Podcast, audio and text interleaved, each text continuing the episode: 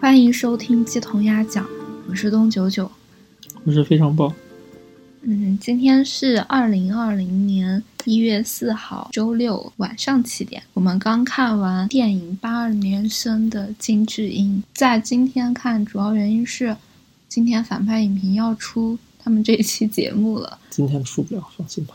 好的，就是希望在在他们出之前，我们先讲了，然后这样就不会嗯受他们的影响，对，就产出别人的观点。我是在十一月份的时候看完了金智英的小说版，这个是先有小说还是先有电影？先有小说说，吗你看哭了吗？我有一点点吧， 啥叫有一点点？好像看哭了，但是没有你那么厉害。你恨不得从开头就开始，我不知道我是从哪儿开始哭的。嗯，从挺靠前的，就从看到她在那个婆婆家干活，然后就开始哭了。我看小说的时候，其实整个耗时比较长，就不像电影那么密集的各种冲击的点。然后看到后面已经忘了人物 关系了，这谁呀？电影比小说好的点就是它的各种处理好像比小说要更好一点。小说有一种就是日记的风格，在有的章节最后，它会列一些各种韩国颁布的什么什么法律，以及各种什么调查，就这种数据。挺好，背景知识嘛嗯。但是电影不是嘛？电影就是完全完全很私人化的感觉，就完全在然描述。后你看完你也不，知道背景知识，所以就是文字更理性，然后更接近描述事实，然后电影就更煽情。嗯，小说它的章节名称是按年份写，嗯，每一章它是多少年到多少年，整体是一个线性的叙事，就相当于先是讲它最近，你管这个叫线性吗？先讲最近，你按时间顺序才是线性哈。你刚一说按时间顺序排，我就以为是从他小时候开始。此刻我们拿出了小说的目录，对吗？就是先有一个最近的状态，二零一五年，然后之后就是从小时候开始一直到现在，对吧？八二到九四，九五到两千，两千零一到两千一，一二到一五，一六，这个是按线性呗。算算算，就是和电影最大的区别是，电影里面讲那些他小时候以及之前的事情，都是用插叙嗯就是用他回忆的方式，他现在生活里进入某个场景的时候，回忆起某个特定场景的回忆，会有用关这联种。用这种方式来唤醒的，这个是最大的区别。然后就这种方式，因为有现实和过去的重叠，就是那一个勾起他记忆的点，嗯，所以这个比单纯的线性叙事更能戳戳到人。然后电影和小说还有一个特别大的区别，就是电影结结尾的时候，电影结尾的处理是说金智英她写了什么文章发表到了杂志，嗯，然后最后的画面是他在家里敲电脑的那种画面，但是并没有具体说他到底有没有去他组长的公司上班。没去啊，，没去是吧？没去我不确定，因为他没有明说嘛。嗯，很明确了，他不会去。呃，他在家，他最后那个结尾在家是实现了他上学时候的梦想，就是之前不是说你要当作家或者当记者，所以去的国文系嘛，嗯嗯，然后所以在家是做这个事情，呃，那他的男方他有没有辞职呢？没有，哦，不是辞职，是请育儿假，没我有觉请得，是，因我为觉得他是有一个说画面是他，都接孩子放学去对了，对，那一个画他面正很常有上班暗示性。对啊呀、他正常上班他是没去的，但这个电影表现的就很模糊，虽然模糊，它一方面给了金智英的未来一个出口，就感觉说他们还是有办法去打破现在这种困境的。但是呢，就是用自由职业这种处理，我就觉得很，也许映射了就是小说作者本人吧，我也不确定。小说结局是啥呀？小说结局是就没有电影那么明亮。小说它的那个整个口吻，相当于是以医生的角度来叙述他遇到的这一个一个案例。小说最后一章他说。我是一个四十多岁的男性，嗯，就这么明确的说，然后转头就说他想到了他的妻子怎么样。接下来开始讲他医院一个人，就是他的同事也是面临一样的问题，因为结婚六年，好不容易怀上了孩子，所以最后决定要辞职。小说的结局就是说，医生自己想，他说我下一个要找的人还是找一个单身未育的比较好，下一个要找啥呀？就是。带代替他那个辞职的同事的人，就这是小说的结局。小说结局对于金智英未来会怎么样没有描述，嗯就不像电影那样啊、给了一个看起来还好的结局，但是就很戏剧性吧。实际情况，呵呵。嗯啊，这里还有一个点就是很有意思的是，你记得那个金智英，她有一次去送小孩到幼儿园的时候，就有其他家长约她去聊天，然后去他们家，她在书架上翻到一个习题册，嗯，说你们家还有老大呀，对，然后说那个其实都是我通过做题获得 inner peace。对，那个妈妈写了。嗯然后在小说里，关系是这样的，就是讲这样一个妈妈是那个医生讲他自己老婆，嗯他说他老婆是一个数学天才，然后。他在家里收拾东西的时候翻垃圾，看到那些卷子什么的，然后就说以他的水平做那些肯定会觉得很简单。然后，但是他老婆说，他现在唯一能够自己控制的事情就是这一样。然后，可能是因为电影里面如果充斥太多角色的话，会显得很乱，所以会出现这种揉到一起了。对，嗯有好多角色都是这种处理。嗯就包括她姐姐，就是金智英的姐姐，嗯就唯一一场他们三个在出租车，不是她弟、她姐和金智英他们在车上。嗯的戏，然后那儿提了一句说，她姐姐呃上学的时候还去抓过暴露狂，嗯嗯，那个抓暴露狂的人其实不是她姐姐，是金智英的同班同学，嗯然后当时他们学校对于女生的穿着要求十分严格，嗯就是规定你穿什么样的鞋、什么样的袜子，以及上衣和内衣不嗯能穿什么样的都有要求。天哪！对于男生就没有，嗯男生就是很宽松。嗯然后他们学校就有一个男生会敞开衣服，然后在操场上天那哪！种，然后就会吓到女生嘛，然后他会觉得吓到女生他很开心。嗯嗯，然后电影里面说的他们抓暴露狂就是这个事情。嗯，他们金智英的同学，他们是叫她一个叫大姐头。嗯然后他们在应该是放学或者什么时候在巷子里遇到那个暴露狂，然后把他绑起来，绑去了警察局。嗯但是他们做这件事情得到学校老师的批评，说你们给学校丢脸。大姐头其实是一个很反叛精神的人，天他哪！是他们之中唯一一个觉得现在的状况不公平的人。就比如说，他们小时候，他们吃饭是按照学号排的，嗯然后呢，男生的学号是在前面，女生嗯的在后面。然后同时，他们老师会要求吃快一点，就是吃得慢的人会挨骂之类的吧，也是。我靠天哪！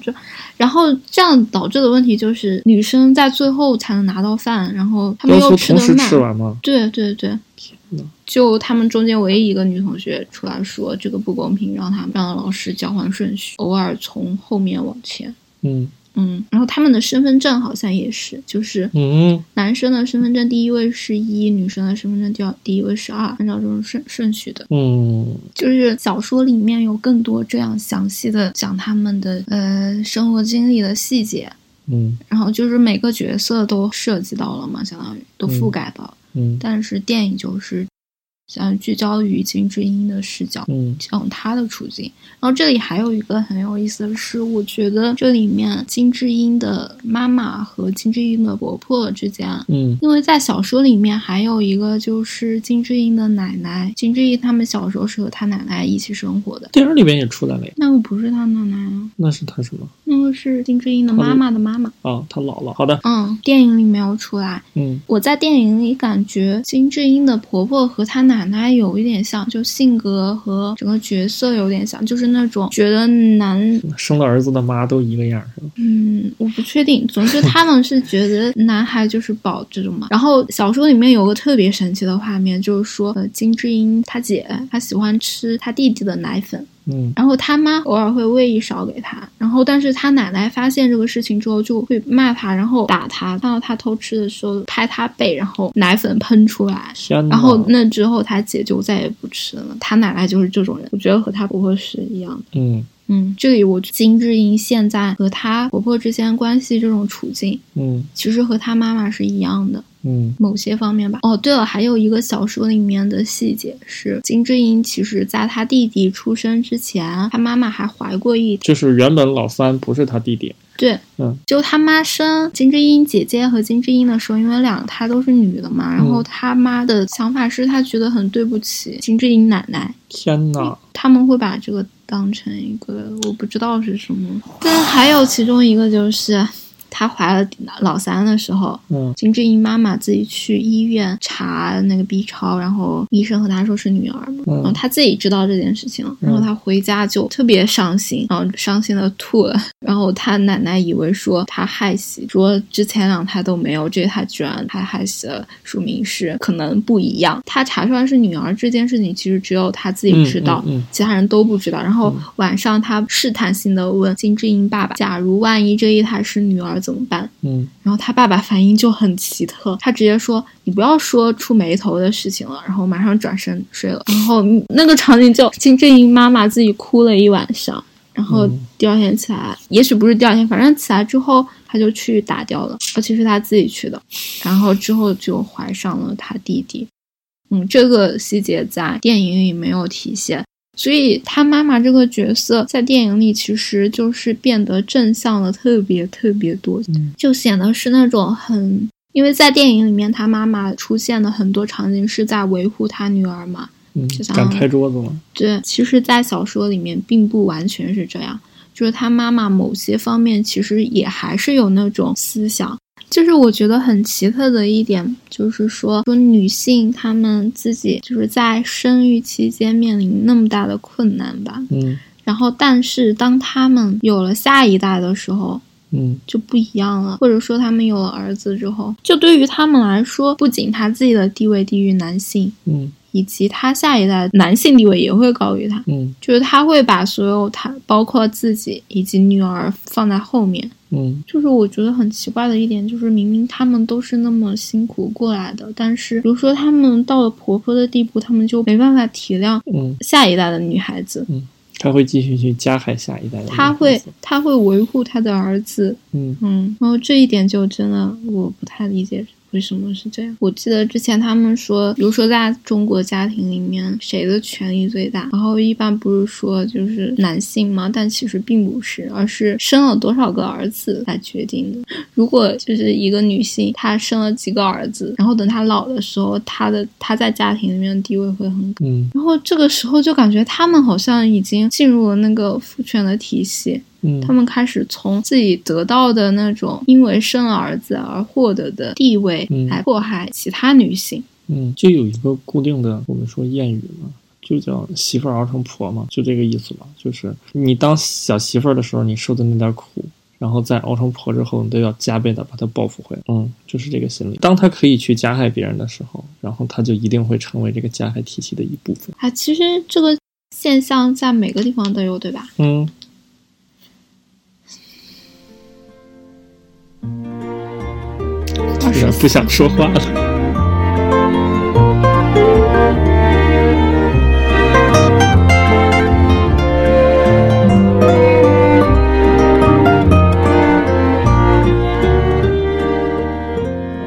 我刚才看的时候发现一个点，就是小说里面金智英去找工作的时候，然后她打车去，然后因为是早上，然后遇到了那个出租车司机，就和她说，要不是因为你今天面试，然后我是不会第一个拉女乘客的。啊，是这个意思啊，我没听懂。好的，我到那儿没听懂。到哪？好的，我懂了。就那一段我没听懂。电影里面就是对应到他去买东西那儿，然后电影里面的叙述是那个女生直接问说：“我不是第一个客人吧？”然后这个就，嗯啊，嗯是这个意思啊。对啊，对对，啊他们是因为天有哪觉得如果第一个客人是女性，然后会就触眉头，会一天生意不好之类的吧？也许。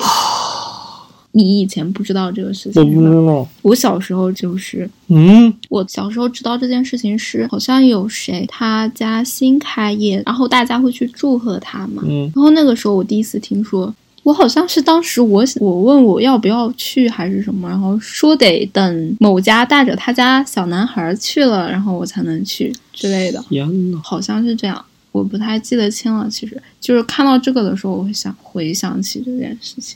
好的，你现在能想起你看了之后有共情的地方吗？就是大贤跟他摊牌的时候说，你这个之前好几次你都会变成别人，嗯然后他的第一反应。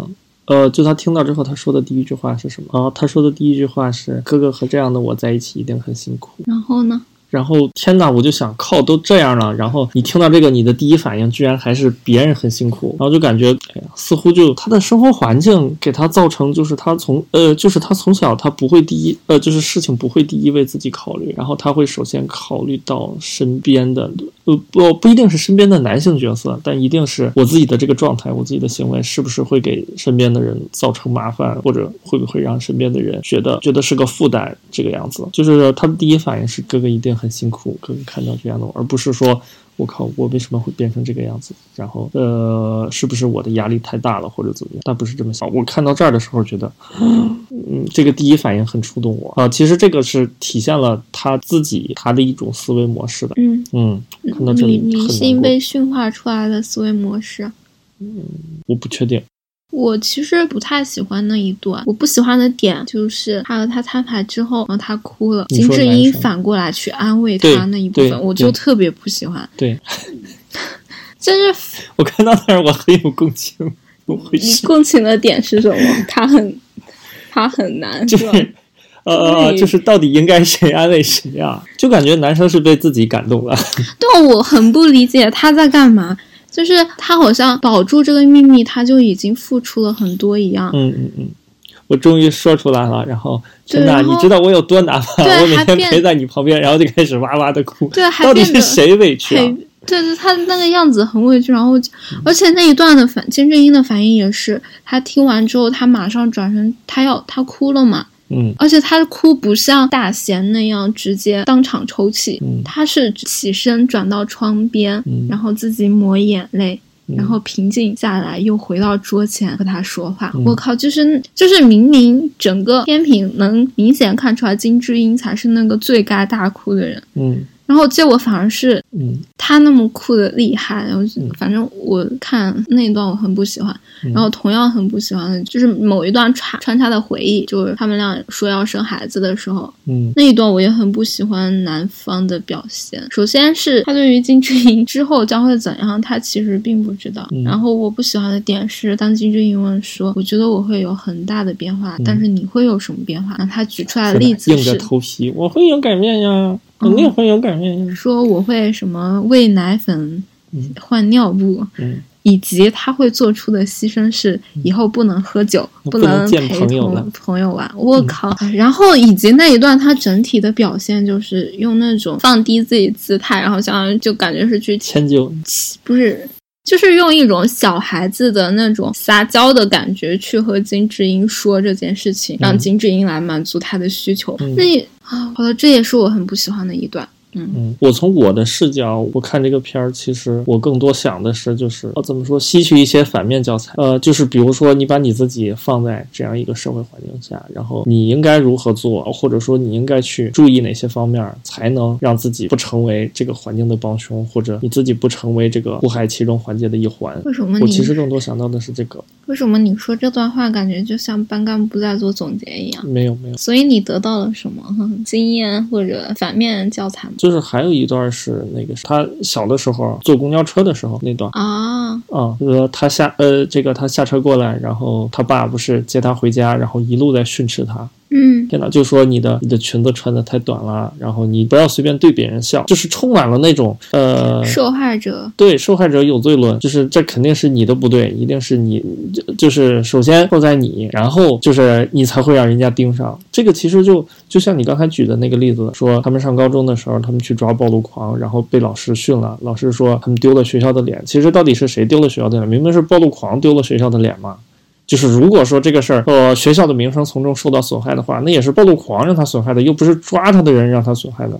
所以我看的时候，我可能更多的会往这个方面想。我觉得，嗯我觉得你刚才举的这个例子其实是很符号化的一个， 就是他爸这种言论，其实放在现在来看是任何微博上一个全是这种言论。对对对对，就是一个很啊，是不是穿的太骚了？嗯，哦，如果不是，如果不是，呃，你怎么怎么着，人家凭什么啊、盯上你？对吧？微博上全是这种言论，这里那个电影上其实描写的并不是很细节，小说里面更细节的就是那个跟下来的男生还和他说了话，嗯就不是看到那个女生，呃，大姐看到那个女性下来之后就走了。小说里面那个男生说了几句话，是说你每天走的时候和我说，和我打招呼，然后还对我笑，然后一嗯你定是对我你有是不是意对思我有意思？然后类似这样的话，金正英确实是完全不记得嘛。然后这种就很，嗯，唉。就是某些男性会觉得女性的某些正常的礼貌行为是在对他示好。然后那个男生走的时候呢，嗯，那个姐姐下来嘛，嗯送围巾，其实那个围巾是他自己的。嗯那个男生看到他下来之后骂了他们，嗯就骂了一句走了，不是像电影里面说真爱是走的，嗯嗯，所以很男性他明显在利用他站在更有利的位置嗯，去做一些他觉得会获得人 이전엔 누구도 나를 흔들 수 없었네 네가 알 수 없게 내 맘을 붙잡아도 你看的过程中有发现什么提醒到了你，超出你以前认知的点吗？没有。过年回家多干点活吧。我感觉我之前回去，然后就是电影里面那个弟弟的那个样子，在家里毛都不干，地上一躺，对吧？我可能沙发上一躺，然后就吃饭啦，过去吃饭，然后吃完了饭回来接着躺着，然后吃饭啦，下一顿饭，然后吃完回来接着躺着，就这个样。嗯，哎，所以你会观察过年的时候是谁在做家务这件事情吗？都在做，确定，因为躺着的只有我。对呀、啊能躺地儿就那个屋嘛，就我在那儿躺着嘛，然后其他人在干。我发现你并没有回答我的问题，你在回答的是你得到了什么，不对？就我以前没发现的事情，我以前没发现的就是，好像我这样在这儿躺着，似乎对别人确实是一种伤害。啊不是说伤白害哦听吧了？对啊，不是，嗯对呀、不是，就是我意识到我做的不对，好吧？对这里面很那个什么的一点也是，就是你去做这个不应该是因为意识到它是对别人的伤害而去做，而是本来就应该去做去做。你是想表达这个吗？里面有一场戏是他们在林志英婆婆家的时候，然后那个男方他跑去，我就想，那么就最开头的时候，对，那个是为什么？其实我没有 太懂。就是你觉得男方为什么去洗碗？嗯，你觉得他是因为觉得金智英太累了吗？好像并不是。还有他们开玩笑的那一段，其实我也并没有太理，就是大贤和他爸一起开玩笑说要不要再生一个儿子。嗯，那段表现的就是在男在男方看来，这是一个努把力就能完成的事儿，因为他们呃就就是从男性的角度 来看，是的捐，献精子就可以了。男性角度来看这个事儿没有那么难，所以他们俩都可以在那开玩哦笑。这里有一个只有他妈急眼了，这一个有一个点是金智英的奶奶，就是金智英的奶奶生了四个儿子，嗯，但是呢皇太，后嗯不是，嗯但是最后真正照顾她的只有金智英的妈妈。金智英的爸爸其实并不是那种干活的人，对吧？你爸不是公务员儿，反正他爸很不幸。然后金智英奶奶生的四个儿子，只有金智英的爸爸一家在照顾她。然后明确来说，就是金智英的妈妈嘛。嗯，就其他的几个儿子就是出国了，另一个是跟他爸关于要谁要赡养老人的事情吵架，然后就再也没有来往了。嗯，在这种情况下，他奶就奶不是跟他爸吵完，不跟他爸来往，是跟他爸吵， 跟他们不一跟家自己的爸爸来往。就是他爸爸好像很早去世了，然后只剩他奶奶。嗯然后反正最后的结果就是他奶奶就是呃他们一家照顾。然后在这种情况下，他奶奶的想法是：还好我生了四个儿子，才能有现在的这种有人照顾的局面。天哪，然后他说还是得多生几个儿子好啊。嗯， 有人我刚才想到这个，我我是突然意识到，或许嗯、刚才说的我不理解的那个开玩笑的部分，就说开玩笑再再生一个叔叔。嗯，那个部分，也许是在在表达这一段吧，maybe 不确定。天呐，我为什么会想说希望更多的男性去看这个？你推荐去看原著吗？嗯，不推荐。哦，不是，电影优先于原著。嗯，嗯，然后看完电影之后，什么情况下是你推荐看原著？主要是我对于我好像很悲观，我对于男性愿意去看这样电影和看原著，我没有什么希望。 嗯，是的我，觉得他们没有没有耐心去。我今天听几个讲女权主义的播客，讲他们下面的一个很大的困惑事，我们写的这些其实百分之八十的读者是女性，根内部本消化。根本覆盖不到男性，嗯就他们那些真正想让他们转变观念的人看到。然后对于这个也是一样，所以我唯一的期待是更多的男性至少去看电影就好了。尽量，因为你比如说我，如果不是你提议，我可能也不会去主动看。对吧？男性不会想去主动了解女性的生存状况是什么样的，就像电影里面那几个男职员说，现在时代不如以前了，对他们享受他们因为男权社会而拥有的那些福利和好处。天呐，怎么让你一说我成这样？我不是这个意思，我只是说，就是这个话题可能对于多数男性来说没有那么的兴趣，可以这么说吗？嗯，嗯哦，但是看完之后，但是看完之后还是推荐其他男性去看，这一点是对的。推荐理由是，推荐理由是多关爱你身边的女性，不爱听。嗯，推荐理由是学习一下里面的反面教材，然后不要成为那个里面的那种。但其实关键点是，其实很多点可能你看的时候，你并不会意识到那个是反面教材，而是你习以为常的东西，对不对？不至于吧？你说他我已看经的时候表没现有了很明显了。对呀、我觉得已经很明显了。嗯，就像小说里面那个医生，嗯他虽然站在医生的角度，对于他的咨询者，他是一种很怜悯他的处境，嗯，但是转过头来，他对自己的妻子，对于他的同事，他依旧是他原来那一套的思想呗。嗯嗯，这就是，所以我现在唯一的期待就是更多的男性去愿意了解吧好。的。总之，推荐没有看过这个电影的男生去看这个电影。好的，虽然我们没有听众，未来的听众听到了，请去感受。嗯，对对，反正我是感觉男生会看的会很少，所以不管你什么时候听到这个节目，可能都没有看过，你到时候再补也来得及，就比你一直不看强。这个吸取一下，确实是吸取一下反面经验，不要成为那个里面的这些所有男各种性各样角的色，对那个里面 所有男男 男人的一个好东西， 我不要成为里面的所有男性角色，是这样的。但也不能一竿子打死吧，就是金智英嗯 带他但是有好人的对是对吧？天啊，感觉你突嗯然给自己不乐列意了了不是，感觉你突然给自己找了一个问题。现在请你来列一下里面的这是正面教材。对对对，对正面教材是什么？呃有那种非常明确的，当你处在这种环境的时候，你作为一个男性，你能做什么？